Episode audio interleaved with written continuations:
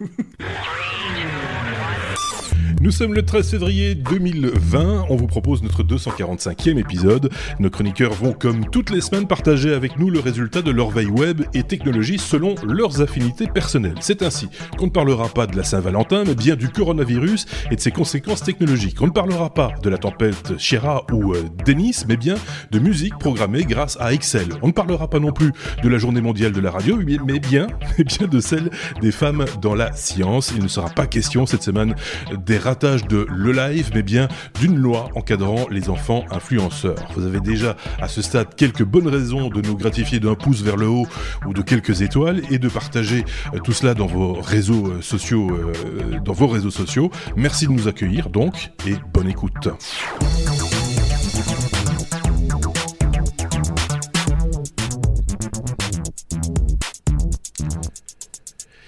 C'est le 200, oui, je l'ai dit, 245e épisode déjà des Techno avec euh, deux chroniqueurs. Cette semaine, nous avons d'un côté Sébastien qui lève la main et de l'autre, nous avons euh, Xavier qui ne lève pas la main. Pas la main. Non, mais il éternue. Mais, mais il est malade. Il lui arrive d'éternuer et de tousser sur les gens euh, dans, en, rue et ça fait beaucoup peur. Hein. Il faut, faut être très, très clair. Donc voilà. On, va en reparler, on, va on, on, aura l'occasion certainement d'en reparler dans cet épisode, évidemment. je voulais avant toute chose remercier ceux qui ont contribué par leurs commentaires euh, euh, à l'épisode précédent et aussi à d'autres hors-séries passées, etc. Parce que c'est vrai que certains euh, de nos hors-séries suscitent encore de temps en temps quelques commentaires et ils sont les bienvenus, bien sûr. Je veux parler de Nico Hook, de William, de Yann Leroc, de Tiger Fab, de 626, de Thierry Fourneau, de Tusk Connor, de Ingris Boy, Raphaël Vinet, le petit photographe, c'est pas normal, c'est pas normal, c'est un pseudonyme, euh, de GVG ainsi que NumV2. Euh, tout ça, ce sont des pseudonymes, ils se reconnaîtront bien sûr, quoi qu'il en soit. Tout ça pour dire que euh, ils sont de plus en plus nombreux à nous laisser des, des, des, commentaires et de plus en plus variés également. Les noms changent quand même chaque semaine, ce qui est plutôt rassurant. Euh, Xavier, vous voulez rajouter un, un, petit truc rapide? Alors j'ai peut-être mal entendu, mais j'ai un gros doute sur le premier pseudo que tu as dit. Mais... Nikum Hook. Jacques Nico voilà, voilà. D'accord, oui, moi aussi. C'est une insulte en fait. Oui, oui, je sais bien. Mais, mais, bon, voilà, s'il si, veut se faire appeler comme ça, euh, j'y peux rien, c'est son nom. Hein. C est, c est, c est, ça s'adresse pas à moi, ça s'adresse à lui. voilà, euh... Mais il y a eu comme ça des commentaires. De temps en temps. bien compris. Oui, mais il y a des commentaires dont on parle pas toujours aussi, hein, ou des commentaires, commentateurs qu'on qu exclut d'entrée de, de jeu quand il n'y a pas d'argument ou quoi que ce soit. Ici, si on l'a gardé, c'est qu'il avait dit un truc plutôt intelligent, normalement. normalement. Voir quelle réponse on a donnée ça c'est une autre c'est une autre histoire. Euh, je sais pas si euh, Sébastien avait un truc à, en préambule, euh, voilà, oh, mois de février, voilà. Euh, tranquille. Ouais, pour... non. Non, oui, non, pas, pas, pas, vraiment tranquille. C'est jamais vraiment tranquille, tranquille. chez. Non, non, non, non. c'est jamais tranquille. C'est jamais tranquille. Euh... Non, juste qu'on s'est pas vu effectivement depuis quelques semaines. Je suis content de vous revoir, oui. mais oui. on se reverra quand même bientôt dans plein de trucs. Oui, effectivement, et on aura euh, l'occasion d'en reparler d'ailleurs durant cet épisode, parce qu'il y a quelques, cool, il, y a, il, y a, il y a, voilà, il y a des hors-séries qui s'en viennent. Vous le savez, dans l'histoire des, des technos, on, on, dans le passé, on vous proposait très régulièrement des, des hors-séries. Ici, on a fait une série de hors-séries, on va dire ça comme ça, hein, cinq, euh, cinq petits épisodes, une quinzaine de minutes chacun, même des fois un petit peu moins, avec Sébastien, puisque Sébastien tenait absolument à parler d'un sujet qui lui tient à cœur, et, euh, et on a rencontré quelqu'un qu'on interviewait, enfin que Sébastien interviewait interviewé. Je tiens à le préciser. On aura euh, effectivement l'occasion d'en reparler et ça s'en vient très prochainement d'ailleurs. On va diffuser ça euh, bah, dans les, les, les, jours euh, et les semaines qui. Non, elle est pas blonde. Non, non, non. Ah, toujours la même chose. On peut passer à la première lettre. La première lettre de l'alphabet est, comme il se doit, euh, la lettre A, et dans notre abécédaire, c'est A comme Apple, qui est condamné à 25 millions d'euros d'amende pour une vieille affaire. Euh, Xavier, euh, peux-tu nous la rappeler? Bah alors, dans, si on revient sur l'historique, en fait, euh, il y avait des, personnes qui avaient constaté que leur téléphone, après certaines mises à jour, commençait à ralentir. Quand on dit téléphone, c'est les iPhones. Hein. Euh, et le 21 décembre 2017, Apple a reconnu en fait publiquement avoir bridé ses téléphones. Et la justification, c'était de dire que euh, dans le but de prolonger la durée de vie, il faut entendre la durée de vie de la batterie principalement. Mmh. Euh, ils ont euh, limité l'utilisation des ressources du téléphone pour que la batterie soit préservée le plus longtemps possible. Et donc, euh, le 5 janvier 2018, il y a le parquet français qui a ouvert une enquête préliminaire suite au dépôt de plainte par l'association Halte à l'obsolescence programmée. Euh, et il y a une décision qui a été rendue. Alors, ils n'ont pas obtenu euh, totalement gain de cause, puisque bon, certains médias disent qu'ils ont, ils ont gagné, mais en fait, le terme de obsolescence programmée n'a pas été retenu parce que c'est pas pas du tout simple à, à prouver, euh, en tout cas avec les, les, normes européennes. Et en fait, ils ont été euh, condamnés à pratique commerciale trompeuse plutôt qu'obsolescence programmée. Alors, la, la, Direction générale de la concurrence, de la consommation et de la répression des fraudes a prouvé que les détenteurs d'iPhone n'avaient pas été informés que les mises à jour du système d'exploitation, donc iOS, euh, iOS, pardon, les, les, versions, on parle des versions 10.2.1 et 11.2, euh, qui donc ces, ces mises à jour qu'ils installaient étaient susceptibles de conduire au ralentissement du fonctionnement de l'appareil. Alors la condamnation, elle porte sur un montant de 25 millions d'euros et Apple a répondu qu'ils étaient euh, heureux de l'issue euh, euh, qui avait été trouvée et qu'ils ont toujours eu pour objectif de créer des produits qui sont sûrs, qui sont appréciés de leurs clients et que un de leurs objectifs prioritaires était que les iPhones durent le plus longtemps possible. Alors, à côté de ça, il faut quand même savoir encore que euh, même si c'est un jugement demi-teinte, quel que soit le, côté dont, dans lequel on se trouve, euh, Apple risque quand même encore une amende de 17 milliards d'euros de la part de l'Union européenne pour euh, les mêmes choses. Donc, voilà, c'est quand même pas tout à fait la même euh, somme. un jugement important. Voilà. C'est un jugement important, mais en même temps, le, euh, par contre, on, il y a matière à discussion quand il s'agit du traitement de cette information, parce qu'effectivement, on voit certains, tu l'as notifié d'ailleurs, hein, euh, Xavier, certains nous disent ah oui, mais c'est voilà, c'est une grande victoire, on a enfin, c'est la première fois qu'il y a un jugement pour obsolescence programmée. C'est pas du tout le cas. Soyons clairs, hein, le, a aucun, à aucun moment dans le jugement il est question d'obsolescence programmée. Ça, tu l'as, très très bien expliqué. Les, plaignants évidemment tirent la couverture à eux en disant on a gagné, on a gagné, on est plus fort. Alors que non, pas du tout. Ils n'ont pas euh, gain de cause puisque ce n'est pas considéré par la justice comme de l'obsolescence programmée. Après, on en a discuté un peu en off avant l'enregistrement. C'est vrai que c'était très euh, très très cavalier de la part d'Apple d'agir de, la sorte. L'explication qu'ils ont donnée après, on l'accepte ou on l'accepte pas elle tenait debout, techniquement, elle tenait debout, en tout cas, commercialement, pas du tout, hein, ça c'est tout à fait évident. Ça avait conduit, tu me l'avais rappelé euh, d'ailleurs Xavier, euh, au, au, à ce plan de, de remplacement des batteries euh, qui, qui, a, qui, a, eu lieu pendant un an à peu près sur différents, différents types d'appareils euh, pour, pour, montrer le, pour montrer patte blanche. Euh, Apple avait été jusque-là, entre guillemets, de permettre le remplacement de la batterie pour des, des, des sommes qui étaient à moindre coût, à moindre coût et, et, ça a permis à plein de gens de faire le, le, la modification euh, dans un délai relativement raisonnable et de prolonger la vie de, de l'appareil. Et là, de nouveau, je me retrouve vers l'actualité ou l'info, où euh, l'association en question dit, ben voilà, c'est une bonne chose aussi pour l'environnement, parce que ça veut dire que les gens vont euh, moins vite jeter leur téléphone, ce qui n'est pas nécessairement vrai, parce que avec un appareil qui est euh, plus rapide, certes, mais qui se décharge plus vite, ils vont devoir le recharger plus souvent, et donc, euh, en termes d'environnement, ben, on est de nouveau, on retourne à la case départ, donc l'argument là, il est un petit peu, enfin, mériterait quelques calculs, mais il me semble un petit peu, un petit peu bancal euh, également. Je sais pas ce qu'en pense euh, Sébastien, qui fait une moue boudeuse dans son coin. Sébastien. Ouais, moi je suis, je suis, pour plus de transparence. Je trouve ça de, de, d'une manière globale assez oui. positif que qu'on impose à Apple la transparence là-dessus. Bien sûr. Oui, et, oui. et d'un autre côté, je trouve ça pas mal non plus qu'Apple propose ce type de solution. Donc, euh. Euh, je fallu... les constructeurs ouais. à le proposer, mais à te balancer une notification en disant bon ben voilà, on te propose voilà. ça, est-ce que tu veux ou pas? Ouais, et, et chacun en a conscience à le faire. Et donc, ouais. dans ce sens-là, ce serait vraiment une très bonne chose. Oui. Mais euh... de là, de là à, à, à parler d'obsolescence programmée, de jugement qui va dans ce sens-là, alors que ce n'est pas le cas, euh, voilà, c'était sur le, le, traitement de l'information. Hein. J'étais moi plutôt que sur le jugement lui-même, qui, euh, voilà, ça se respecte. Moi, je suis un légaliste, euh, je considère que, voilà, si ça, des, des, des, gens ont décidé que c'était comme ça, c'est que c'est comme ça.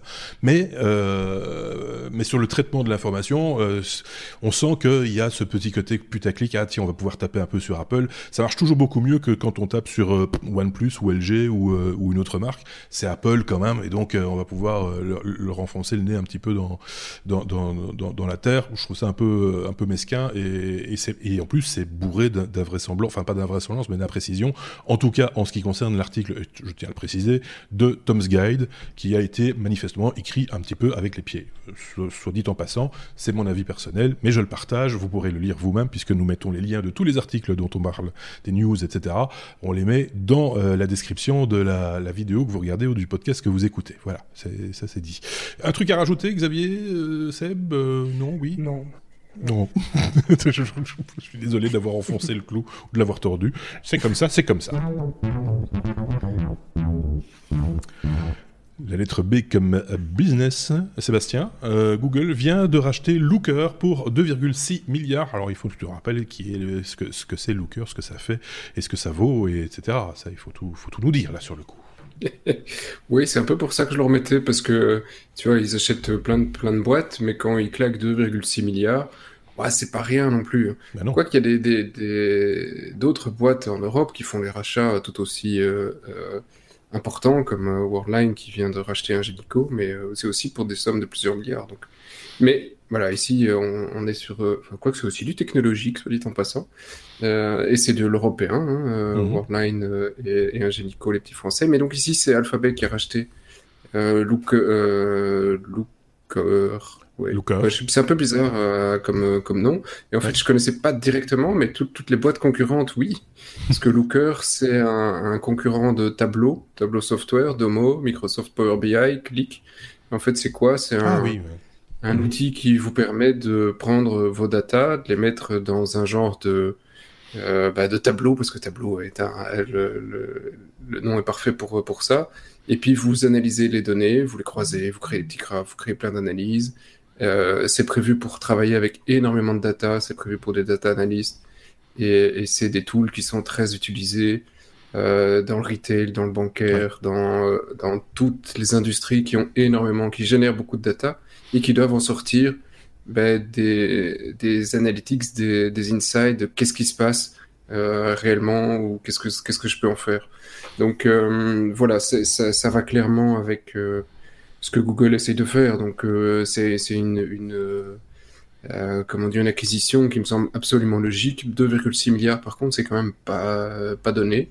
Mais surtout pour pas la boîte qui était leader dans le euh, dans le segment, mais euh, voilà, hein, c'est. Euh, ça va compléter leur offre, sans doute, ça va compléter le, si je dis pas de bêtises, hein, leur offre de, data, d'analytics, voilà, de création de dashboard, des choses comme ça. On l'imagine sur du data qui est pas nécessairement non plus que de l'analytics, ça peut être aussi, bah, justement, le data qu'ils collectent sur les recherches, sur voilà, sur, tout le reste, quoi. Voilà, et ça, là, c'est un, peu une question en, en, filigrane, tu dans le dans la article et, après qu'on peut très logiquement se poser, c'est que bah, Google collecte énormément de data. Mmh. Euh, est et, effectivement, ils ont déjà une série d'outils comme Google Analytics et, d'autres où, où, eux, vous pouvez analyser les données que eux ont collectées. Tu peux difficilement les croiser, c'est pas toujours évident. Et dans un autre outil, bah, va-t'en extraire les données de Google. tu peux sortir quelques trucs, mais c'est pas non plus euh, trivial. Mhm. Euh, est-ce que du coup ils vont pouvoir permettre un, un, un outil sympa euh, qui va te permettre de, de toi-même pousser tes data tout en restant chez toi et, euh, et, analyser ça avec ce que tu vas récupérer de chez eux, ça peut être sympa. Ils ont déjà d'autres trucs, hein. c'est pas les premiers outils euh, qu'ils ont d'analytics, ils ont le Google Cloud BigQuery, ils ont plein de trucs. Hein. Ouais. Mais, Ceci étant dit, euh, connaissant un peu la maison, euh, je ne sais pas si euh, tout le monde sera très rassuré de confier ses propres data à leur outil d'analyse, euh, si tu vois ce que je veux dire. Parce que c'est souvent ce qu'on fait. Tu parlais de, de, Power BI, par exemple. Ça, ça, traite des, des, données confidentielles, normalement. Hein, euh, J'ai pas de bêtises. Donc, ici, est-ce que les, les, les, grosses entreprises vont avoir envie ou vont avoir confiance suffisamment en Alphabet, plus qu'en Google, hein, euh, sur, le, sur le traitement de ces informations? Bah, t'as, plus beaucoup de, d'outils euh, quand tu regardes Tableau ou même euh, ou les autres. Euh, clic, tu, tu deviens très rapidement sur de l'héberger. C'est assez rare que sur du cloud, c'est assez rare que tu fasses tourner ton truc toi-même. Il y a des licences pour, il y a moyen. Mais euh, pour les, les, grosses licences, les grosses boîtes, mais la plupart vont aller sur de l'hébergé. Ouais. Donc, euh, oui, donc il n'y a pas de, il a pas de trou dans la inhabituel. Voilà, ça, ça, ça part pas. Ça, euh, il peut toujours y avoir. Si, tu peux toujours y avoir. Tu, tu donnes tes datas sur le web, hein, donc certaines certaines boîtes seront pas directement très très positives à ça. Mais je ne sais pas. Par contre, je connaissais je connaissais pas bien Looker ici. Je ne sais pas mm. s'ils ont des, la possibilité d'avoir quelque chose hébergé chez toi. Je suppose que oui. En tout cas, la, la compétition le fait. J'ose espérer qu'ils le font aussi. Si vous connaissez Looker, que vous l'utilisez, euh, que vous avez un élément de comparaison aussi, hein, n'hésitez pas à, le rajouter dans les commentaires. Euh, on est demandeur d'infos sur ce, ce, domaine. Je ne sais pas si Xavier a une petite expérience dans ce domaine-là ou pas, ou euh, pouvoir apporter une petite pierre à l'édifice. Donc voilà. Donc euh, c'est quand même une grosse acquisition. Le montant est quand même assez assez impressionnant. ça, ça, pique. Hein. Ça pique quand même un petit peu. Donc euh, voilà. Pour pour une boîte qui n'est pas leader dans le domaine, mais ça ne enlève sans doute rien aux qualités du produit. Hein. C'est pas, maintenant, ils seront leaders. Hein. Maintenant, ils seront leaders. du coup, ça c'est fait. ça, c'est terminé, c'est plié, c'est plié. On peut passer à la suite. On saute le C pour aller à D. euh, D comme euh, euh, drone, Xavier. Euh, quand la Chine utilise des drones contre le coronavirus, ou en tout cas pour le débusquer, j'ai envie de dire. C'est ça. Donc euh, voilà, les, drones, c'est des sujets que c'est un, des sujets que j'aime bien. Et ici, j'ai vu euh, une news passer. Donc en fait, la Chine a déployé des drones avec des caméras thermiques pour scanner les villageois euh, et donc les zones avec des populations dans des endroits parfois peu accessibles. Et le but, c'est de détecter s'ils sont susceptibles d'avoir contracté le coronavirus. Alors les drones peuvent mesurer la température corporelle et donc ils vont suggérer aux autorités, ben, les personnes qui peuvent être euh, euh, porteuses. Mhm. Et donc, euh, les drones sont aussi équipés pour certains de haut-parleurs dans le but d'envoyer des avertissements, des rappels urgents ou des injonctions, hein, puisque c'est quand même le gouvernement chinois. Ils vont par exemple rappeler aux personnes d'avoir une bonne hygiène corporelle, de prendre des mesures de précaution. Ils vont les envoyer vers les, les hôpitaux des choses comme ça. Alors, euh, moi, j'avais vu un, un, reportage il n'y a pas longtemps où il rappelait, par exemple, qu'il fallait absolument porter un, un, petit masque là, euh, de protection, des choses comme ça. Donc, c'est un usage des drones là où on, on l'attendait peut-être pas forcément. Mmh. Euh, je sais pas à quel point c'est efficace, mais bon, quand on voit les images, en tout cas, ça pourrait être assez. Le but est de repérer des gens qui ont déjà, qui manifestement ont déjà, en tout cas, une, une grosse grippe, ou en tout cas ont de la température de manière euh, générale, sans préjuger de, de, de ce qu'ils ont hein, médicalement, parce que ouais. se taper une infection, euh, pas nécessairement d'un virus, mais d'autre chose. Donc, c'est repérer les gens qui, qui, qui, qui auraient une température supérieure à, à, à 37 degrés, quoi. En gros, euh, c'est un peu, c'est un peu ça l'idée. Et puis surtout de leur gueuler à la figure, lave-toi, quoi. Euh, enfin, je schématise très, très fort, mais c'est ce que tu nous expliquais. Reste, reste, reste, chez toi, ouais, euh, toi chez toi. Et... Voilà, c'est ça. Ouais. C'est euh, voilà, c'est très bizarre, c'est particulier ce genre de, de, de, de, contrôle. On a l'impression d'être dans un mauvais film de science-fiction, vous voyez, euh, truc de film de série B des années ouais. euh, des années 80. Euh, Il y a plusieurs peu... mesures discutables. Hein. Oui, c'est vraiment très particulier. Bon, euh, je sais pas ce qu'en pense Sébastien de cette affaire-là. C'est pas la seule vidéo que j'ai vue euh, sur, sur les drones en Chine. Ils en ont d'autres où effectivement ils suivent des villageois. Euh, et là, c'est pas des caméras thermiques, c'est euh, suivent le villageois et tu, tu n'as pas ton masque, rentre chez toi, mets ton masque et ils les engueulent assez violemment. Ouais. Euh, et bon, euh, c'est des paysans qui, pour la plupart, n'ont jamais vu un PC de leur vie, donc voir un drone qui leur dit de rentrer chez eux, et pour certains, c'est un peu, c'est un peu pour ça, oui. oui c'est, ça me laisse un sentiment assez bizarre en fait. Hein. En même temps, je dis bah oui, si s'ils veulent, vu la taille du pays, mettre un terme à l'épidémie, la technologie peut y aider, mais si elle t'aide juste à ça ici, qu'est-ce qu'elle fait demain? Euh, Ces drones vont pas rester dans une cave euh, ils te montrent en un coup tout l'arsenal qu'ils ont pour pouvoir surveiller leur population. Et là, c'est assez inquiétant. C'est, ils les ont pas construits cette nuit, donc euh, C'est un peu de ça. Alors, il faut voir. Attention. Que maintenant, est-ce qu'il faut voir aussi, c'est la manière dont ils font la démonstration. T'as l'impression automatiquement qu'il y a des drones dans, dans toutes les rues, à tous les carrefours. si ça se trouve, il n'y en a qu'un, et, c'est une expérience. et c'est monté en une démonstration, voilà. une euh, communication. Euh, Parce que je rappellerai quand même que aussi, aussi riche, je mets des guillemets à riche, riche dans le sens en, termes d'emploi, de, de manufacture, etc aussi riches dans ce sens-là qu'ils le sont, ils font quand même appel à, l'aide internationale pour fabriquer des, masques justement et, des, des, produits euh, pouvant les mhm. protéger du virus. C'est quand même très particulier. À côté de ça, on a une armada de drones qui, qui contrôlent les températures. Il y a un truc, un, décalage là-dedans qui est assez surprenant, quoi.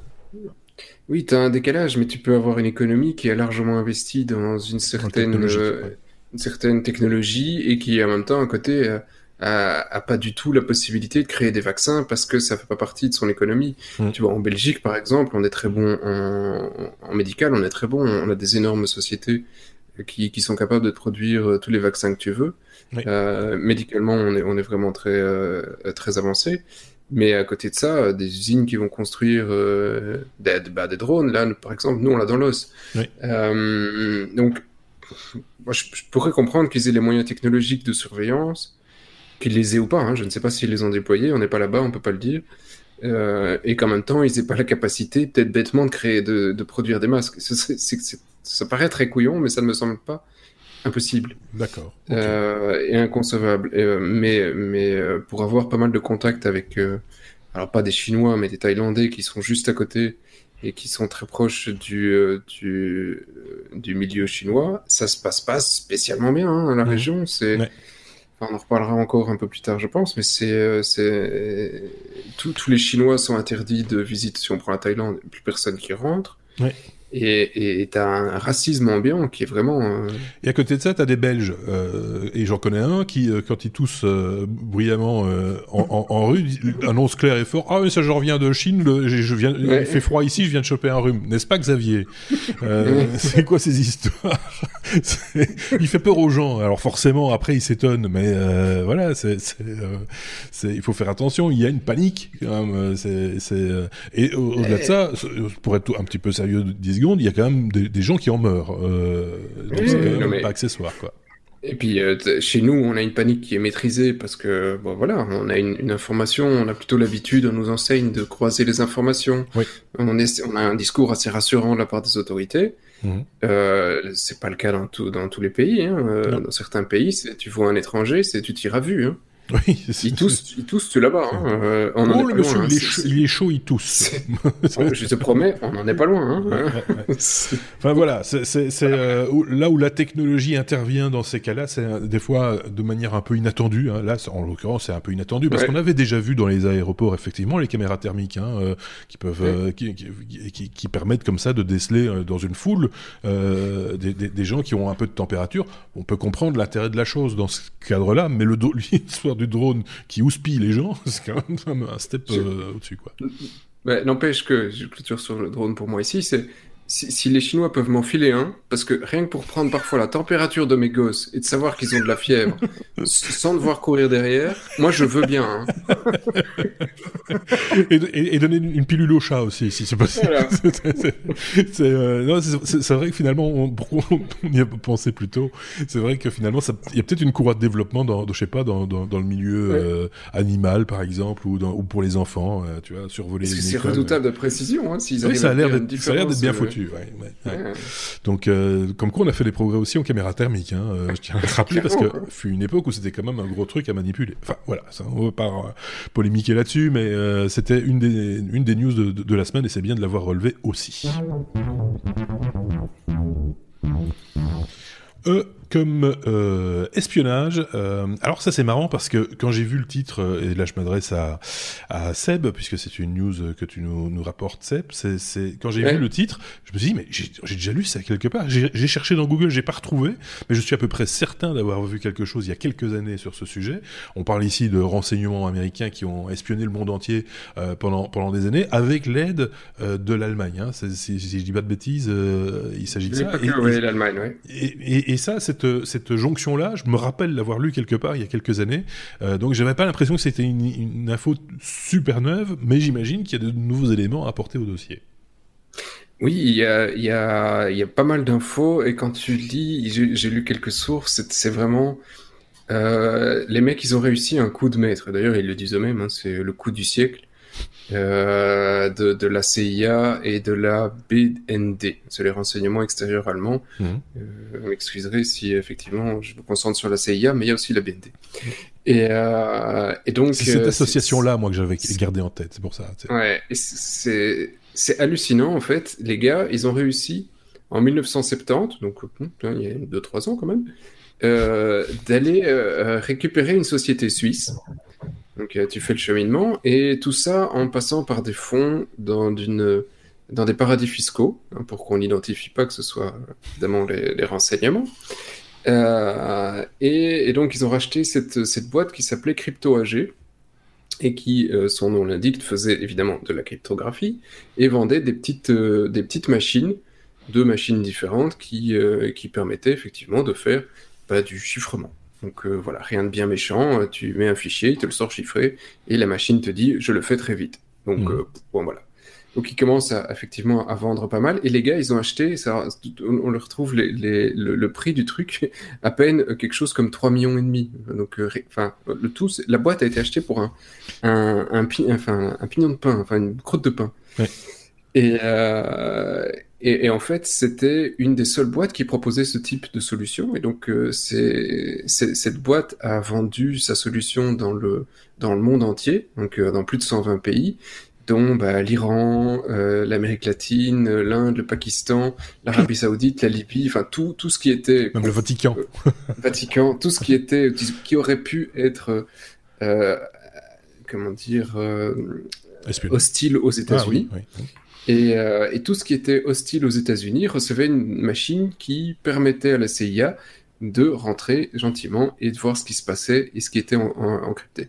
Donc le truc était pas, euh, enfin, il rentrait pas directement sur la machine, mais la, cryptographie qu'ils utilisaient n'était pas de qualité suffisante. Il y avait des petites failles que pour que la CIA ne puisse pas le décrypter. Donc ils savaient, ils disaient oui, ok, on reçoit le truc et bim, on le décrypte. Ce qui a permis aux États-Unis d'être euh, comme s'ils étaient chez eux euh, pendant plusieurs crises. Euh, donc pom pom pom, plusieurs les, prise d'otages. Il y a plusieurs, plusieurs trucs. Allez lire les articles de, de moments où ils ont donc les assassinats des dictateurs en, Amérique du Sud en 82. Il y avait une prise d'otage à Téhéran en 79, en Iran. Enfin, il y a toute une série de crises où les mecs, ils avaient les infos en direct live, euh, sans, sans, sans, problème, et ils ont pu aider quelques pays. Euh, finalement, bah voilà, à un certain moment, ils ont décidé la BND de se désengager. C'était en 2004 ou 2008 disant bon voilà ça sert plus à rien. Et la CIA là il y, a encore un peu moins longtemps disant bah ça sert plus à rien. La technologie maintenant aujourd'hui permet des trucs qui sont plus euh, euh, plus sérieux que ce que font cette société. Donc on la revend on la dégage. Et mais ils contrôlaient tout les, les, les algorithmes utilisés les personnes employées enfin tout, tout était contrôlé par la, la NSA aussi et la CIA c'est génial. En fait, quand tu vois, c'est juste génial que comment ils ont réussi à arnaquer tout le monde. Oui, on dirait un, oh, dire, un, roman euh, d'espionnage. L'opération a été nommée Thesaurus puis euh, Rubicon. Euh, c'est les deux noms. Les c'est un petit peu comme si l'Allemagne nazie pendant la Seconde Guerre mondiale avait vendu la machine Enigma aux Alliés et que chaque fois que les Alliés tapaient un code dessus, ça envoyait l'information directement euh, à Adolphe. c'est un peu ça. Hein, enfin, oui, c'est exactement ça. C'est dans, l'autre sens. Ça. Mais inversé, ça revient au même résultat. Donc il faut quand même être très couillon aussi pour se dire ah merci pour la machine. Euh, voilà, ah, C'était vendu par la Suisse. Ah oui, c'est vrai. Donc, vendu par la Suisse. La fameuse... Suisse, c'était un pays neutre. La fameuse filière Thierry Weber. Euh... Voilà. c'est les mecs, les mecs, ils ont écoulé de, de machines venant de la NSA et de la CIA pendant des années. Donc, euh, voilà. C'est hallucinant. Oui, ça mérite un film tellement le truc est hallucinant que ce soit passé pendant autant d'années, parce qu'on parle quand même de 40 ans qu'ils ont fourni des, des, des machines à, au monde entier. Euh, oui, parce que ça prend naissance au cœur de la guerre froide, hein, donc euh, c'est là où quand même la méfiance est, top. Euh, c'est juste le seul échec, c'est qu'ils ont vendu à tout le monde, sauf la Chine et la Russie. Oui, ça Donc là, pour le moment, on ne sait pas encore comment, mais ils ont clairement aussi des, des sources en Chine et en Russie. Mais là, c'est pas encore expliqué. Je pense que c'est le problème était le d'un côté le, le, le, le d'un côté c'était les, les, caractères cyrilliques et de l'autre côté les caractères chinois. C'est peut-être la machine n'était peut-être pas conçue pour ça, euh, tout simplement. Il ne faut fonctionner qu'avec l'alphabet euh, que nous utilisons. Donc euh, si ça se trouve c'est ça. Hein, voilà. Enfin voilà, c'est un, un, beau roman, c'est une belle histoire. Non, ça c'est une chanson. Euh, c'est donc on mettra le lien vers le, site de 01net, mais à mon avis on trouvera cette information d'autres, oui. Ouais, qui, qui vont peut-être dans plus de détails, parce que c'est une enquête assez, assez, fouillée qui date de 2006 quand même, hein, euh, et, et, qui remonte seulement maintenant. Je sais pas pourquoi, du coup, elle remonte maintenant. Euh, donc euh, voilà, c'est, voilà. Merci pour cette chouette histoire technologique par la même occasion, bon, bon Seb. Tiens, justement, on parlait de chansons. Euh, on va pouvoir en faire une, euh, peut-être, avec Excel, euh, Xavier. Euh, c'est un, développeur qui, euh, qui a repris Take Me avec Excel. Donc, il joue de la musique avec Excel. Et ça, il faut que tu nous expliques comment il fait. Voilà. Mais on, on, savait déjà qu'Excel, euh, donc ce tableur permet de faire pas mal de choses. Donc il y a les calculs automatiques, des graphiques, des dessins, faire chanter les des gens, des bases de données. Euh, on a vu des, des, des jeux. Enfin, il y a moyen de faire vraiment beaucoup de choses avec ce programme. Et là, il y a un, un YouTuber, en fait, euh, Dylan Talchif, apparemment, ça, je sais pas si ça se prononce comme ça, mais qui est un YouTuber musicien qui a créé, voilà, c'est une insulte, qui a créé une espèce de boîte à rythme euh, avec Excel. Alors, la boîte à rythme permet, euh, donc il y a une fonction de lecture, de replay, des boucles du multipiste. On peut régler le, BPM, le legato, le swing.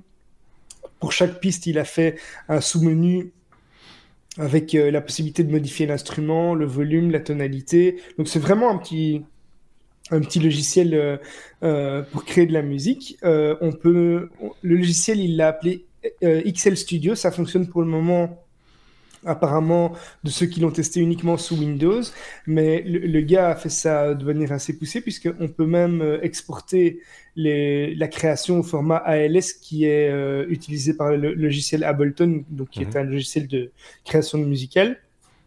Et euh, dans la vidéo qui, où il, il, fait la démo de, son, de, son, de, son, de sa création, euh, il a fait une reprise du groupe euh, AA avec le morceau T'économie et, et c'est quand même assez abouti quoi. Donc c'est assez impressionnant. On, on, on, sait tous qu'on n'utilise que quelques pourcents de, de, ces logiciels. Il y a des exemples comme ça très amusants avec Word aussi. Enfin, mais euh, voilà, ici, le gars fait de la musique avec son fichier Excel. Quoi. En gros, il a transformé Excel en séquenceur. Hein, euh, pour ceux ouais. qui font de la musique, c'est ça, ça, le principe. Et donc, euh, voilà, c'est plutôt malin, c'est bien vu. C'est, je ne veux pas dire que c'est totalement. Il faut voir la vidéo, c'est Il faut regarder la vidéo, c'est ça. Elle est assez longue d'ailleurs, hein, euh, et dans lequel il fait la démonstration de de son de sa page Excel. du coup, euh, c'est plutôt malin, c'est bien vu. Et, euh, et, si ça peut, euh, si, si, certains ont envie de jouer à, avec ça, euh, voilà. C'est téléchargeable, il y a moyen. En plus, voilà. Donc, c'est moi je trouve ça assez amusant quand on détourne comme ça des, des outils. je pense que Sébastien est assez friand du genre aussi. Détourner des outils qui au départ n'étaient pas du tout conçus pour ça et en faire quelque chose là, en l'occurrence de musical. Hein, Seb, c'est plutôt, c'est plutôt bien oui, vu. Ça me, quand tu vois les interfaces, ça me rappelle les, les, les trucs qu'on avait à l'époque euh, sous DOS ou sous le Windows 3.11 oui. pour, ça, pour hein. faire des fichiers mode, si tu te oui. rappelles. Euh, ouais. alors, si vous avez joué avec ça, si vous, si, écrivez-nous, ça, ça, nous fasse un petit peu, un petit peu souvenir, tu vois. Oui, c'est ça. Euh, et, mais, une petite mais, larme, du coup. Une petite larme. Il y, il y, en avait un autre, mais je pense qu'on en a déjà parlé il y a longtemps, qui avait fait un truc comme ça, avec des lecteurs de disquettes. Je trouvais ça aussi assez hallucinant. Oui, euh, oui qui faisait, qui faisait de la musique en, en, jouant sur les, les, les, les, fréquences de, et les imprimantes aussi. Euh, il y a eu ouais. des imprimantes matricielles. On faisait des concerts -hmm. d'imprimantes matricielles et c'était la musique de Star Wars, si je me rappelle bien, qui avait servi de démo. Euh, donc, euh, et c'était juste des imprimantes qui, euh, quand elles faisaient un i, faisaient un son qui n'était pas la même, le même son que quand on faisait un o. Et donc, euh, voilà, c'était ouais. assez rigolo. il faut avoir l'oreille un, un, petit peu affûtée aussi pour pouvoir le, le réaliser de manière intéressante. On, comme chaque fois, hein, je le lis, je le répète, on va, on, vous met le lien évidemment euh, sous cette vidéo ou euh, sous la description de ce podcast. Euh, évidemment, chaque fois, on vous met les liens de tout ce dont on vous parle chaque semaine, comme toujours. F comme euh, femme, c'est la journée internationale des femmes dans la science en ce 13 euh, février 2020. Je le disais en préambule, c'est aussi la journée internationale de la radio.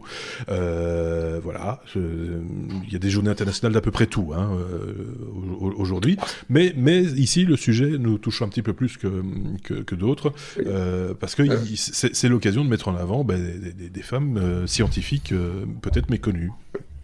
Alors, je, suis désolé, je vais, te corriger, mais si je le fais pas, il y en a d'autres qui le feront. C'était la journée internationale des femmes dans la science. Oui. C'est pas le 13, c'est le 11. Ah, d'accord. C'était il y a deux jours. C'était il y a deux jours. C'était cette semaine. il y a deux jours. On l'a raté. C'était cette semaine. Et euh, effectivement, ça, ça, je trouve ça assez, euh, assez amusant parce que voilà, on n'en est pas non plus des milliers de femmes dans la science, comme il n'y en a pas des milliers dans ce podcast, ni dans nos auditeurs. Et c'est pas faute d'avoir essayé, hein, et, de, et continue. Je, je, je, profite de l'occasion pour le, pour le répéter. Si vous avez envie de participer au podcast Les Technos avec euh, ces deux gaillards, mais pas que eux, évidemment, il y a de la place pour des chroniqueuses aussi parmi les technos, et vous êtes les bienvenus, eux. Donc n'hésitez pas à nous le faire savoir en m'envoyant un petit mail à équipe.lestechnos.be. Voilà qui est dit une fois de plus. Et mon voyage en Chine, c'était une blague. Hein. oui, c'est ça. Et on fait tout par Skype, hein, vous inquiétez pas. Euh, donc voilà, Seb, continue. Euh, voilà, et donc euh, c'est un communiqué que, que, j'avais reçu ici pour me, sortir le, rappeler le truc, et il mettait à l'honneur 4-5 femmes en technologie et je trouvais ça assez sympa aussi. Je vais alors je, je, vais me remettre sur les copions pour les trucs parce que je veux pas faire de dire trop de boulettes ni sur les noms ni sur ce qu'elles ont fait. Euh, alors il y a évidemment il y en a une que tout développeur connaît, c'est Ada Lovelace. On avait consacré un hors-série cet été avec Marc. Euh, c'est une des grandes dames de, de dans l'informatique, hein, la première à faire euh, bah, la première à faire de la programmation. Mais on parle de 1815, hein, donc euh, c'est pas, pas tout jeune. Hein, euh, donc ça c'est un des, des, des noms qu'on apprécie tous. Puis il y a Sœur Marie Kenneth Keller, voilà dont on a probablement voilà, moins moins entendu parler, mhm. qui elle était la, la, première femme à obtenir en 65 un doctorat en informatique. Donc euh, voilà et, et, qui a aidé à développer le BASIC. Je ne la remercierai pas pour ça, parce que c'est pas le meilleur langage au monde, mais voilà, c'est la première femme mhm. à avoir eu un doctorat en informatique. Euh, voilà, et puis il y en a d'autres. Les, noms, c'est Shafi Goldwasser, voilà, euh, qui elle a, énormément travaillé sur euh, la cryptographie. là, je vous invite à rechercher son nom parce que déjà j'ai du mal à prononcer son nom et je suis pas tout à fait sûr non plus de comprendre ce qu'elle a fait. Hein, donc, euh, c'est des grandes femmes, on comprend pas toujours non plus. Hein. Mhm. C'est cryptique. Je ne ferai pas de mauvais humour en parlant un numéro sur les femmes c'est pas le bon moment. Hein euh, on fera ça après. Alors, il y a aussi Eddie Lamar. Je sais pas si tu vois. C'est une actrice hollywoodienne. Oui, tout à fait. Oui, oui, tout à fait. Ah, ça, on a failli d'ailleurs faire tu un. sais ce qu'elle a fait elle, était dans. Je ne me rappelle plus très bien, mais on avait failli faire un ah, série sur Eddie Lamar euh, également cet été, puisqu'on avait fait des hors-séries sur des personnalités justement qui avaient euh, ah eh ben. influencé les nouvelles technologies. Elle, je ne sais plus ce que c'était. Rappelle-le-moi. Eh ben c'est quelque chose qu'on utilise tous aujourd'hui euh, abondamment. Elle a travaillé sur une technologie qui permettait de manipuler les, fréquences radio à intervalles irréguliers pour créer un code incassable. Alors comme ça, vous dites ouais ok d'accord. Eh ben c'est la base de quoi aujourd'hui? Le Wi-Fi, le GPS et le Bluetooth. Donc euh, voilà, sans la petite dame, euh, Wi-Fi, euh, pas de Wi-Fi. Ouais. Donc merci madame pour le Wi-Fi. Hein oui. Et, alors la dernière qui, est, qui, était ici dans, dans, ma petite liste, c'est Katharina Fake. Alors ça, ça c'est pas, tu vois pas non plus? Celle-là, elle est plus contemporaine. Bah, c'est pas loin, tu vois, c'est pas loin. Hein. Elle, elle a inventé Flickr. Ah oui. Elle a co-inventé Flickr. Donc euh, voilà, et puis après elle était un grand poste chez Yahoo, mais il y en a eu d'autres, hein. il y en a eu plein d'autres, il y a eu il y a plein de femmes dans le, dans le milieu, mais mais malgré tout, et c'est l'occasion aussi de le rappeler, euh, et c'est l'UNESCO qui le rappelle justement à la faveur de cette journée euh, internationale des femmes dans, dans les sciences, c'est qu'il y a il y a moins de 30% des chercheurs dans le monde qui sont des femmes, bizarrement. Oui, les autres, ce sont des trouveuses. c'est n'importe quoi. Mais euh, donc voilà, c'est bien quelques chiffres de temps en temps comme ça pour remettre les choses dans le contexte. On a mis le lien là aussi vers vers euh, euh, le site de l'UNESCO qui reprend un peu tout ce que tu viens de dire avec les différents programmes de développement, etc. qui vont autour de ça, des, études, de d'aider de, certaines certaines femmes et certains même pays, certains jeunes de manière plus générique à accéder aux études, aux hautes études pour pouvoir, ben oui, être les chercheurs de demain et les trouveurs et les trouveuses de, demain, ce qui est bien aussi, euh, finalement. Hein. c'est important. On va verser une larme. Oui, mais, oui, mais on n'est pas loin. On va voir si avec le sujet suivant, on y arrive. Ah oui. Ça, c'est le, jugement de valeur à la con. Oh là, ça, c'est vraiment triste alors. Hein. Le, Mobile World Congress euh, qui se tient à Barcelone chaque année au fin du mois de février. Euh, on s'y attendait un tout petit peu cette semaine. Hein. ça, ça commençait à voilà, à sentir mauvais. Euh, Xavier a dit, je viens cette année. Et, voilà, voilà le résultat. Euh, euh, Xavier, il n'y aura pas cette année de, Mobile World Congress. C'est ça l'idée, en fait. C'est bien ça. Donc, il devait, il devait se tenir du 24 au 27 février à Barcelone, mais il a été annulé à cause des inquiétudes suscitées par les, le, le, le, coronavirus, je vais y arriver. donc d'habitude, il y a environ 100 000 visiteurs du monde entier qui viennent là. Cette année, on, s'attendait euh, à avoir pas mal euh, d'intérêt autour de la 5G, notamment pour relancer le marché des appareils mobiles. Et après que plusieurs annonces aient été faites d'exposants euh, qui ont décidé de se retirer de l'événement, ils avaient la GSMA, qui est l'organisateur, avait d'abord annoncé qu'elle voulait maintenir l'événement en interdisant, par exemple, euh, la venue de visiteurs ou d'exposants qui viennent de la province de Hubei. Euh, mais ça n'a pas été suffisant pour que, d'une part, les, visiteurs euh, évitent l'événement, mais aussi, on a eu LG dans un premier temps qui avait annoncé euh, qu'elle allait sortir de, de, de l'événement. Puis il y a eu Ericsson, AT&T, Sprint, Cisco, Intel, Nvidia, euh, plus récemment Nokia, donc quand même tous des grands noms. Et donc finalement, ils ont annoncé qu'il y aurait pas le, que l'événement était annulé. Alors, je pense que pour les, les grands, les grands acteurs euh, c'est pas dramatique puisqu'ils ont les moyens d'organiser euh, eux-mêmes leur communication en créant leurs propres événements ou bien par, euh, par les différents médias. Mais c'est ici surtout les petits, les petits fabricants en fait les, qui, sont, qui sont pénalisés parce que pour eux, le fait d'avoir une présence sur ce salon leur assure une visibilité euh, et une exposition à différents journaux, médias et autres qui est, qui est énorme et qui est qui n'est pas qui n'est pas facile. Ah, ça, arrive de temps en temps aussi. Facilité, facile, facilité, facile, facile, à, avoir sans, sans, sans, friser. Voilà, sans, friser, c'est difficile. Et, oui, et puis il va falloir friser. Il est, on vous explique, hein, pour ceux qui ont l'image, ils ont compris évidemment, mais ceux qui, qui nous écoutent, c'est que là, Xavier a frisé, comme on dit, c'est-à-dire qu'il est bloqué quelque part dans les méandres de l'internet. Euh, ce sont des choses qui, qui arrivent régulièrement avec Xavier, beaucoup plus avec lui qu'avec d'autres, bizarrement, hein, Sébastien, mais ça arrive quand même. Donc euh, on suppose. moi j'ai du câble. Hein. oui, on peut, on peut tirer un câble. Que, que, dans le câble. Hein. Voilà, c'est ça. Donc euh, j'aime bien le Wi-Fi, mais non. Donc Xavier, euh, je ne sais plus où tu t'es arrêté, mais on a terminé ta phrase et on suppose que tu disais que que ça, ça, n'avait pas été. C'était plus difficile pour les petits, quoi. Voilà, c'est ça, plus difficile pour ceux qui ont moins de visibilité. C'est un peu ça le. C'est ça, ouais. En gros, c'est ça. Voilà. voilà. ça comme ça. Ceci étant dit, euh, c'est vrai que le Mobile World Congress pendant le, le, salon lui-même, on apprend peu de choses.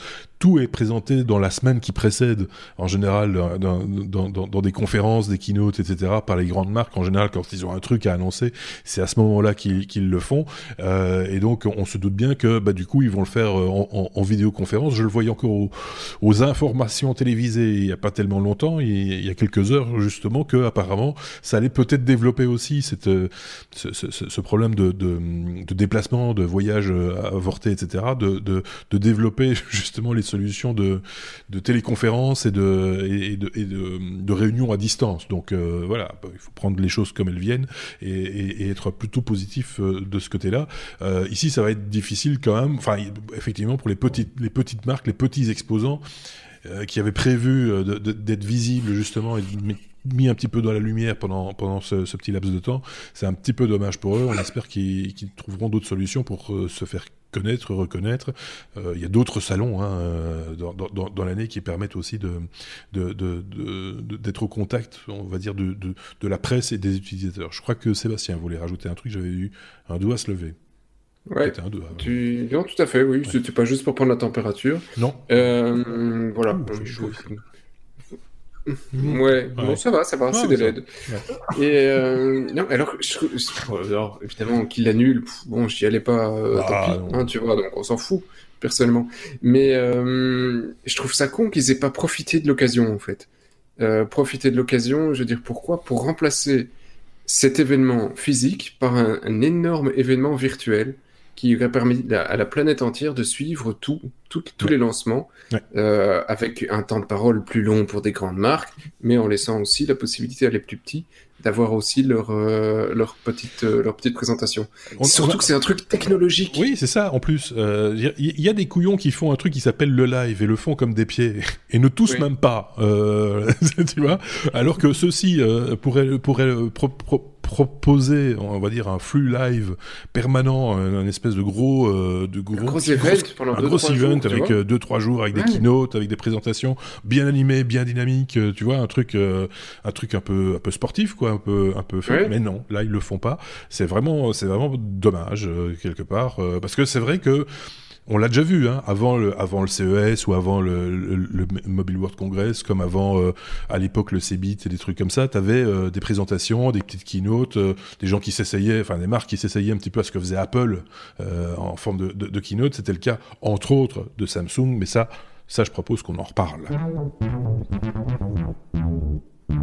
puisque nous sommes à la lettre S comme euh, Samsung, et que du coup, bah, ils lâchent l'info, ils, il lancent le, leur, euh, nouveau modèle, le, nouveau flagship, comme on l'appelle, euh, le S20 et le S20 Ultra, Sébastien, c'est, ce sont les deux nouveaux modèles proposés par Samsung, et on se doute, ou les trois nouveaux modèles, proposés par Samsung, on se doute qu'ils allaient profiter du Mobile World Congress pour le, mettre en évidence. Euh, non, en fait non. Euh, c'est prévu depuis euh, un certain temps. la conférence était, était là début février, bah, une dizaine de jours avant le Mobile World Congress. Samsung l'a toujours fait, ils ont toujours grillé la politesse, et donc c'était prévu. et c'est pas les seuls, donc effectivement, comme tu dis, il y a probablement d'autres conférences qui vont arriver dans les prochains jours. ils ont, ils avaient prévu le coup, et on est sur trois nouveautés, enfin plus, mais si on suit le S10 qui est devenu le S20, tu as le S20, le S20 Plus et le S20 Ultra.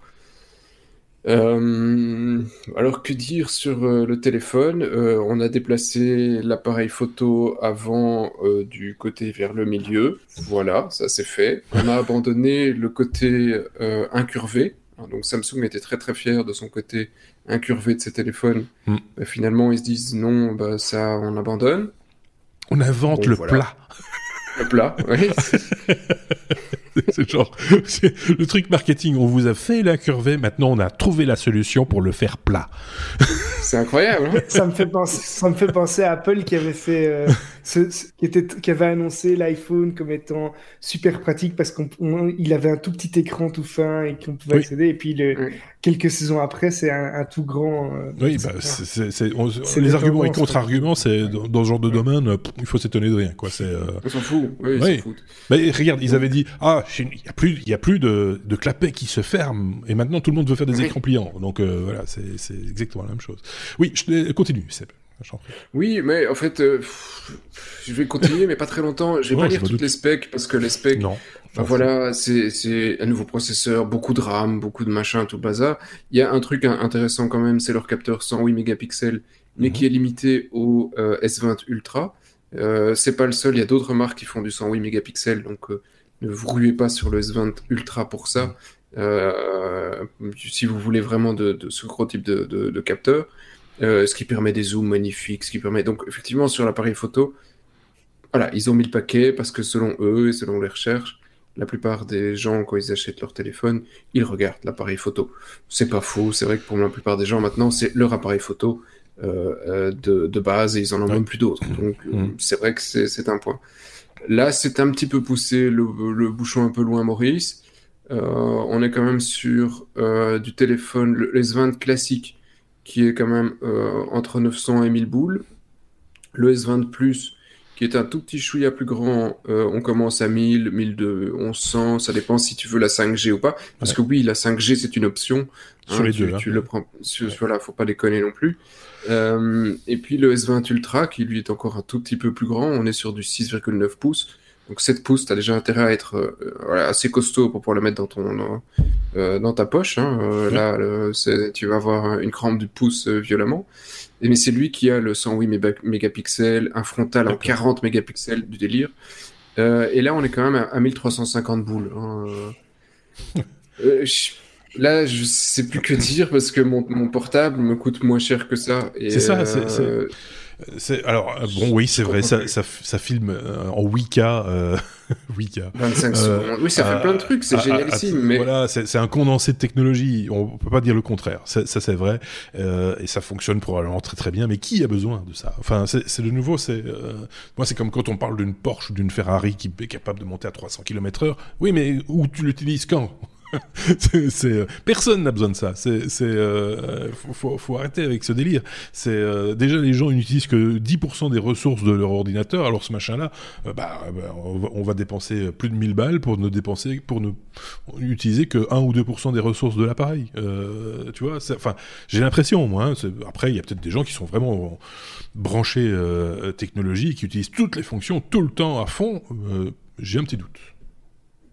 Non, là, ça, devient assez violent. Euh, et puis après, tu as une différenciation de prix entre ce que fait Samsung, Apple, qui c'est Samsung s'est gentiment aligné sur le pricing Apple, euh, qui monte un petit peu le cran chaque année. Hein. Peut-être que d'ici 2-3 ans, on aura le téléphone à 2500 euros. Je ne m'étonnerai même plus. euh, et, euh, et, à côté de ça, tu as des marques un petit peu moins. Enfin, ils sont toujours ils sont dans, dans le top 10, hein, mais moins mainstream, où tu vas avoir la même chose pour la moitié du prix. Euh, et alors, quand, sur 400-500 balles, tu peux comprendre qu'un téléphone, bah, ça va encore, tu peux le remplacer euh, tous les ans, tous les deux ans, ça dépend de ton utilisation. 1500 balles le téléphone, euh, ça, ça, j'ai peur de le sortir de ma poche. Oui. Euh, c'est. Alors, on parler avec il est Xavier. Tout autant dépassé après, après je dirais, il est tout autant dépassé après deux ans. Hein, donc, On est d'accord, euh, probablement. Euh, peut-être moins, peut moins vite par rapport à la moyenne des appareils, mais, mais force est de constater qu'on sortira. Même pas parce que souvent, souvent c'est lié, euh, le, c'est lié aussi à la, à la, durée de vie de l'OS et des mises à jour qui sont adaptées. Et que tu as un téléphone à, à, 2000 balles ou que tu as un téléphone à 200 euros, les mises à jour, elles vont durer euh, à peu de choses, à peu de choses près. Si ce certains garantissent un peu plus longtemps, mais c'est lié à l'OS, quoi. Xavier, ce que tu disais au, enregistrement, avant qu'on enregistre, on, peut le répéter ici, et, ton argument tient la route aussi, et je tiens à, à, le et la route. C'est de, de, dire, euh, c'est quand même un, un ordinateur de poche et moyennant euh, un interfaçage avec un écran plus grand, un clavier, etc., ça pourrait être l'ordinateur personnel de monsieur et madame tout le monde. Euh, on avait déjà évoqué ça, hein, Sébastien. Oui, Motorola avait fait ça, on a, fait, on a parlé il y a des années. il y force de constater... Oui, mais force est de constater que ça n'a jamais... la sauce n'a jamais vraiment pris. Asus avait aussi une solution qui allait dans ce sens-là, avec une tablette, si je ne dis pas de bêtises. Euh, la sauce n'a jamais vraiment, vraiment prise, et, et, euh, et, même 1200 euros, même pour un petit ordinateur personnel, ça reste cher. C'est... Euh, voilà c'est bizarre. Enfin, le positionnement est bizarre. Mais, mais, mais là, je pourrais plus comprendre. Si effectivement, ça me choquerait moins si je peux le mettre dans mon laptop. Parce que mon laptop, au final, c'est un usage de quelque chose. Oui. Oui, ben, en fait, c'est un clavier avec un grand écran. Oui. Hein, et un trackpad. Le reste à l'intérieur, ça a la puissance du téléphone. mon téléphone est plus, plus, est plus puissant oui. ce qu'il y a sur mon. Oui, c'est pour ça que ça se justifiait. C'est pour ça que j'en je, parlais. Xavier avait raison de, de le signaler. Mais maintenant, il faut avoir l'usage de ce type d'ordinateur. Moi, par exemple, j'ai pas besoin d'un ordinateur de ce, ce, calibre-là. J'ai besoin d'une machine robuste pour faire de la vidéo, du son, etc. Pas de ça. Donc, mais je peux comprendre que quelqu'un qui a une petite économie d'échelle à faire, plutôt que d'avoir un ordinateur et un téléphone, d'avoir un tout en un euh, qui permettent de faire les deux. Et donc, ça, ça rétablirait un tout petit peu, pas complètement, mais le, le tarif deviendrait un petit peu plus abordable et intégrable, on va dire. Euh, Xavier. Oui, parce que, attention, il y, a des, y, a des téléphones maintenant qui sont plus puissants que certains laptops. Euh, que des gens utilisent au quotidien. Quoi, bien, hein, sûr. Donc, euh, bien sûr, oui, c'est ce que euh, Sébastien disait. Mais voilà, c'est ici, c'est pas ce qui est proposé. Hein. C'est ce qui est proposé, c'est un super appareil photo, une super caméra vidéo. Alors je sais pas combien de, de temps tu vas pouvoir enregistrer en 8K, mais ça c'est un autre problème. c'est 25 secondes. C'est pas beaucoup. C'est donc voilà, mais mais je sais pas, c'est je, suis dubitatif. Je pense que moi personnellement qu'on n'a pas réellement besoin de ce type de produit. Euh, maintenant, si des gens ont envie de dépenser des sous là-dedans, euh, voilà, chacun fait ce qu'il veut avec son argent. Hein, c'est pas, c'est pas moi qui vais critiquer, mais mais mais c'est, je trouve ça bizarre, vraiment. Euh, bon, maintenant c'est le flagship de Samsung. Oui. Et Ils sont pas obligés d'en vendre beaucoup, et voilà. Oui, et, je m'en serais voulu mais ils vont en vendre beaucoup. à côté de la Oui. Tu crois, tu, tu crois qu'ils vont en vendre bah oui, ça, à chaque fois oui, oui, en vente beaucoup, j'ai aucun doute. Aucun doute. D'accord, ok. Donc euh, S20, hein, on est, on est, maintenant on passe les dizaines. oui. on est arrivé là, on a compris, c'est S20, S20 Ultra. Euh, il y avait aussi d'autres appareils, mais ça tu les as pas évoqués parce que voilà, eux sont abordables et, et se retrouveront dans la poche d'à peu près tout le monde. Du coup, on n'en parle pas.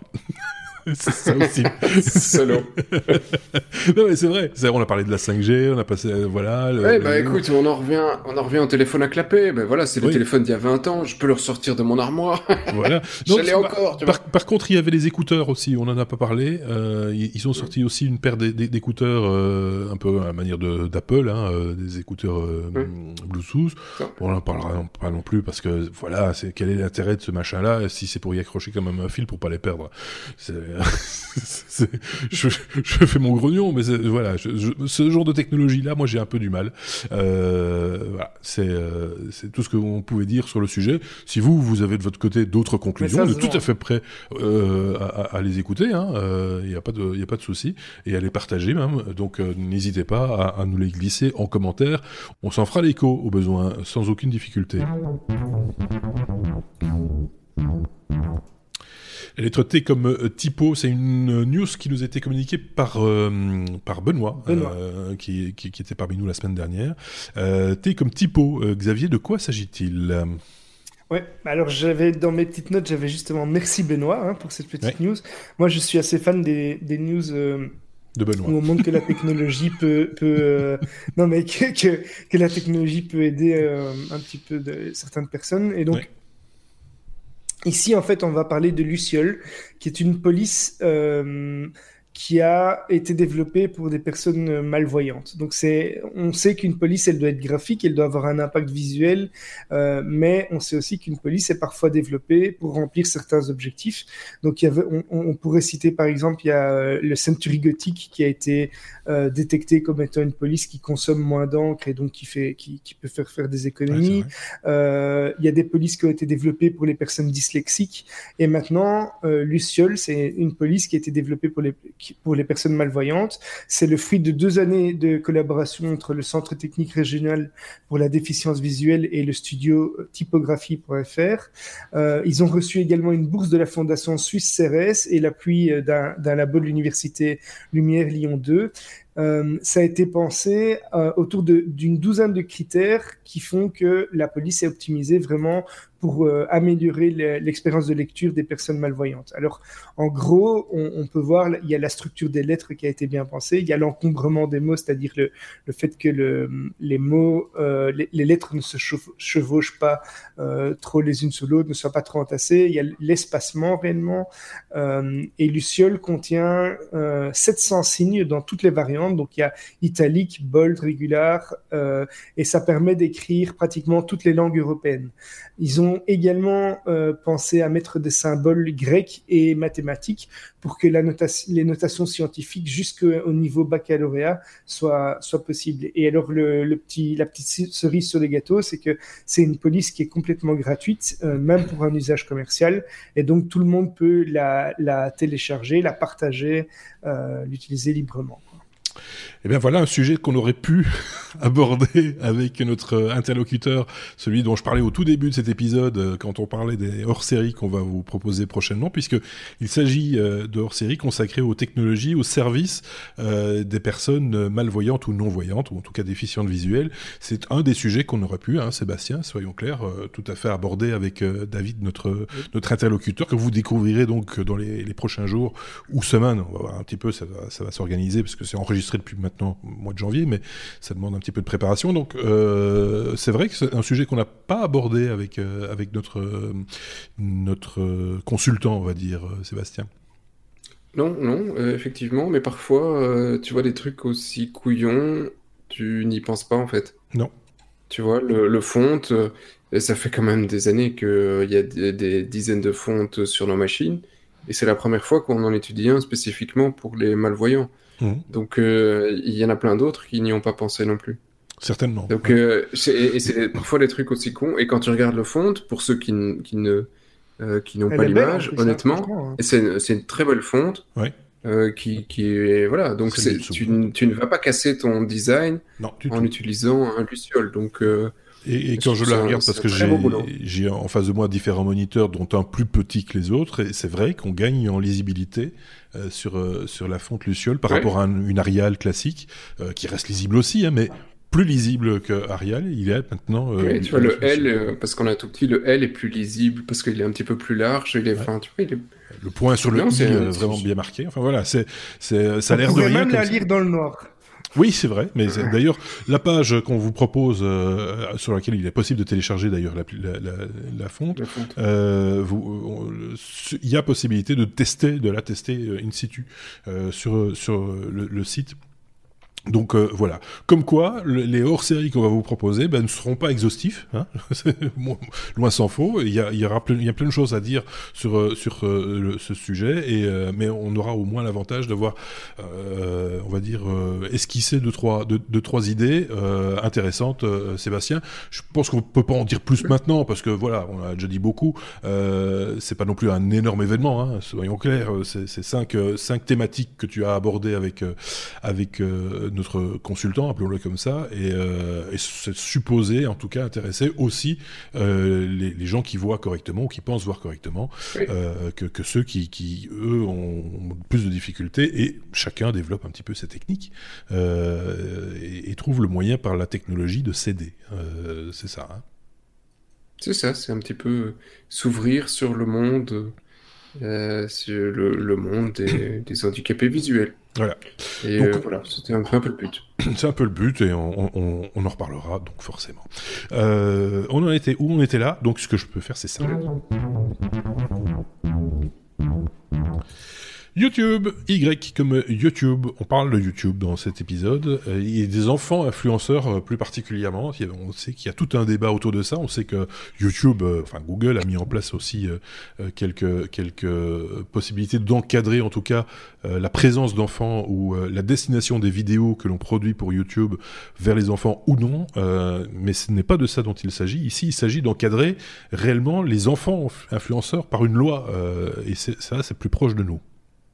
Oui, et, euh, et c'est une loi qui a été votée, euh, adoptée, parce que c'est en France, le 12 février à l'unanimité. Donc euh, effectivement, c'est voilà, ça c'est dit. Hmm. Et, et je trouve ça excellente, une excellente nouvelle, parce que maintenant on a effectivement un cadre, et c'est pas juste le Far West. Donc c'est effectivement, vous avez je ne sais combien d'enfants qui apparaissent dans des vidéos voilà, parfois, c'est, je, je, ne critique pas, hein, ça, ça sont positifs, il y a plein d'enfants certainement qui s'y amusent, et, mais comme dans toute activité, il y a des dérives, et il faut pouvoir euh, protéger les dérives de euh, vis-à-vis de nos pauvres petits enfants là-dessus, parce que aujourd'hui, les revenus euh, qui sont euh, générés par ces euh, vidéos, ben, ça ne va pas aux enfants, mmh ça va aux parents. Oui, et, ça, c'est pas euh, c'est pas, voilà, on va sur euh, sur un comportement qui peut être parfois un peu, un peu couillon, de pourquoi est-ce qu'on va l'emmener à l'école, plutôt on va faire une vidéo, on va gagner un peu d'argent, et mais c'est pas, c'est pas bon pour le gosse à long terme. Alors qu'ici, on revient sur des trucs qui existaient sur, euh, sur le monde de l'art euh, classique, euh, Les enfants artistes. Ben, les enfants artistes qui, mm. s'ils génèrent de l'argent, ben, l'enfant va, euh, l'argent va pour l'enfant. Il est bloqué sur un compte jusqu'à sa majorité. On est obligé de respecter des maximums de temps de travail entre guillemets. Donc euh, il, doit pouvoir continuer à être scolarisé, il doit, etc., etc. Donc il y a toute une série de balises qui sont qui sont faites et une balise supplémentaire qui n'existait pas dans le milieu artistique c'est le droit à l'effacement. Hein, le droit à l'effacement ici est écrit aussi en disant, ben voilà, euh, la plateforme, euh, et c'est la plateforme hein, qui a cette obligation, la plateforme doit euh, non seulement pouvoir contrôler le timing qui est passé par l'enfant pour faire ses vidéos, mais en plus proposer un service de droit à l'effacement quand il en a envie. Mhm. En se disant, ben voilà, je suis plus grand, les trucs que je faisais à jouer au Lego quand j'avais 5 ans, faut arrêter les gars, on supprime. Euh, donc voilà, euh, c'est tout, tout, ça me semble très naturel mhm. et euh, même très étonnant qu'il n'ait pas été légiféré plus tôt. Parce qu'il y a eu des, si si s'il y, a des lois maintenant contre, enfin pour plutôt ça, j'ai pas envie d'être positif aussi, c'est parce qu'il y a eu des dérives. Ça c'est, ça paraît assez évident, c'est que dès le moment où une chaîne YouTube, mais ça c'est vrai pour tout le monde, dès qu'une moment vous, dès le moment où vous avez une chaîne YouTube, mais ça peut, ça peut être un blog, ça peut être un site internet, peu importe, mais qui fonctionne et qui rapporte de l'argent, on a envie de produire plus, et parce qu'on sait que quand on produit plus, ben, on gagne plus. Mais là, c'est l'outil, euh, la cheville ouvrière du truc, c'est l'enfant. Et là, c'est là qu'il fallait mettre le, là ou là et dire attention, on fait pas n'importe quoi. Euh, il y, a, y, a, y, a, vraiment, voilà, il y a un respect pour l'enfant aussi à avoir. C'est euh, même si euh, le gamin ou la gamine, ça, l'amuse certainement de faire des vidéos et c'est ludique aussi, hein, faire des vidéos, etc. Si derrière il y a du commerce, c'est un, autre, c'est un autre business justement. C'est le cas de, le dire. Dans le milieu artistique, c'est compris depuis pas mal d'années. Maintenant, j'ai pas les dates en tête, mais ça remonte quand même à, à pas mal de temps. Dans les enfants au théâtre ou au cinéma par exemple, il est pas rare que par exemple une pièce de théâtre soit jouée pendant toute une saison, mais c'est pas toujours les mêmes enfants qui jouent dedans. Il y a une, une tournante pour euh, pour euh, leur permettre bah, justement d'être scolarisés et, et, de ne pas travailler après certaines heures le soir et des choses comme ça. Voilà. Donc ça c'est plutôt bien, c'est bien vu. Maintenant il faut voir comment va s'opérer les contrôles parce que euh, dans le milieu artistique, on est sur des plateaux de cinéma, à la télévision, sur, les, sur des, des, scènes de théâtre, euh, etc. Euh, ici, les vidéos, elles sont tournées dans l'intimité familiale le plus souvent. Euh, comment est-ce que ça, ça, se passe à ce niveau-là? Ça, ça va être un petit peu plus compliqué quand même à, à, à, à contrôler, quoi. Bah, la, la, la, demande de la loi, c'est de mettre cette contrainte au niveau de la plateforme. Donc c'est du YouTube qui va devoir lui faire le, le gendarme pour dire, ok, t'as mis autant de vidéos, ça fait autant d'heures. Euh, euh, tu, tu peux pas le dépasser, il faut euh, arrêter. c'est louche, ouais. Donc, euh, bah, je pense qu'ils n'ont pas beaucoup de choix. Bah, je pense que les autres pays vont suivre, enfin, sur, ou en tout cas sur des législations similaires ou s'en rapprochant, hein, je pense. Tout le monde a intérêt. Bon, après, ça aurait dû être une, un truc européen, ça aurait été plus logique, mais ça le sera France, plus vite, ça le sera peut-être. Euh, parce que bon voilà c'est assez c'est assez logique et je pense je, je voulais pas non plus crucifier les les parents qui le font, hein, pour la plupart, ils le font certainement avec euh, euh, une bonne foi, mais au moins maintenant il y a un cadre et, euh, et ils savent ce qu'on peut faire et ce qu'on ne peut pas faire. Oui, c'est pas, c'est pas, c'est pas des, jouets avec, enfin, je veux dire, c'est pas des, marionnettes ou quoi que ce soit, c'est des, des, êtres humains, donc on fait pas n'importe quoi. voilà, c'est une bonne chose de fait. Donc Xavier, fini hein, avec les petits plus, de chaîne YouTube. Hein. Tu voulais, mais non, on peut plus. Euh, Donc euh, voilà, c'est pour rire évidemment. Ça pourrait être mal compris. Hein. Non, non, mais non, je parlais de YouTube. on parlait de... c'est YouTube. Euh, oh là là. Bah oui. On parle de YouTube. Euh, on est à la lettre quoi? On est, Ah oui, il y a W déjà. Donc le oui mais non. Ben voilà, euh, oui mais non. Dernier sujet de, de l'épisode 245. Euh, Xavier, Amazon raconte des histoires d'amour pour la Saint-Valentin. J'avais dit qu'on parlerait pas de la Saint-Valentin et pourtant, si, un petit peu quand même, parce qu'il y a une, une belle histoire qui se raconte. Et ce qui nous rappelle aussi que c'est une fête commerciale. Alors c'est marrant, c'est une vidéo que tu, as, tu, tu as suggéré hein, pour ne rien cacher, euh, où on voit euh, des robots, des robots de, de, la société Amazon avec une petite histoire comme quoi euh, vos, commandes sont traitées avec amour par Amazon et qu'il y a une belle histoire d'amour avec les petits robots. Donc on voit ces petits robots qui se baladent. C'est un petit peu, voilà, c'est c'est, on se je sais pas quel est vraiment le but là derrière. Euh, mais en tout cas, ils ont fait un sujet sur la, la Saint-Valentin avec des petits robots sympas. Mais alors, j'ai creusé un petit peu plus loin. Et en fait, dans, dans, dans la vidéo, vers la fin, il y a un lien vers un blog d'Amazon. Et euh, c'est une page où, en fait, euh, Amazon là je, les cite, tient à mettre à l'honneur euh, le personnel d'Amazon via des, des, courtes histoires euh, d'amour qui se sont créées euh, au sein de la société. Alors là, je rigole un petit peu quand même parce que Amazon est tout sauf réputé pour euh, avoir des, personnels ou des employés qui sont très heureux euh, dans la société. C'est même plutôt une des, une des sociétés qui est les, moins bien cotées sur ce point-là. Et ce qui est complètement euh, oui mais non, puisqu'on ne peut pas dire l'autre terme, c'est que dans la page, on voit en fait toutes des ah, toutes des, petites, ah, petites bah, miniatures. Des petites, petites miniatures avec des petites euh, phrases, avec des petits mots et des petites lettres. Euh. je, pense pour avoir vu le truc que c'était des, miniatures de petits couples. Oui, c'est euh, ça. Qui, un, peu, sont, tu vois, un peu cliché. sur Amazon, tu vois. Est-ce que, ouais, je suis, je suis nouveau là, ok. Ouais. Donc, on a fait des miniatures, tu disais. Donc, ce qui, ce qui, est complètement, ce qui est complètement euh, euh, dingue sur cette page, c'est qu'en fait, ils ont pris des clichés vraiment de, de, de, de tous, les, de tous les couples qu'on puisse imaginer. Donc, il y a, il y a, on voit la petite famille parfaite avec le chien et les enfants. On voit euh, un gros, un gros avec une mince. On voit un couple avec un blanc et, et, une asiatique. on voit un grand avec un petit. On voit un couple gay. Donc, c'est vraiment les, les, les, les gros clichés. Et, euh, et c'est de la. Enfin, voilà, je trouve que le niveau de la com là est vraiment euh, pas terrible, quoi. C'est. Euh, en même temps, il l'aurait pas fait. tu vois, il n'aurait mis que des couples hétéros, blancs, machin, on, on leur aurait reproché oui, aussi. Mais on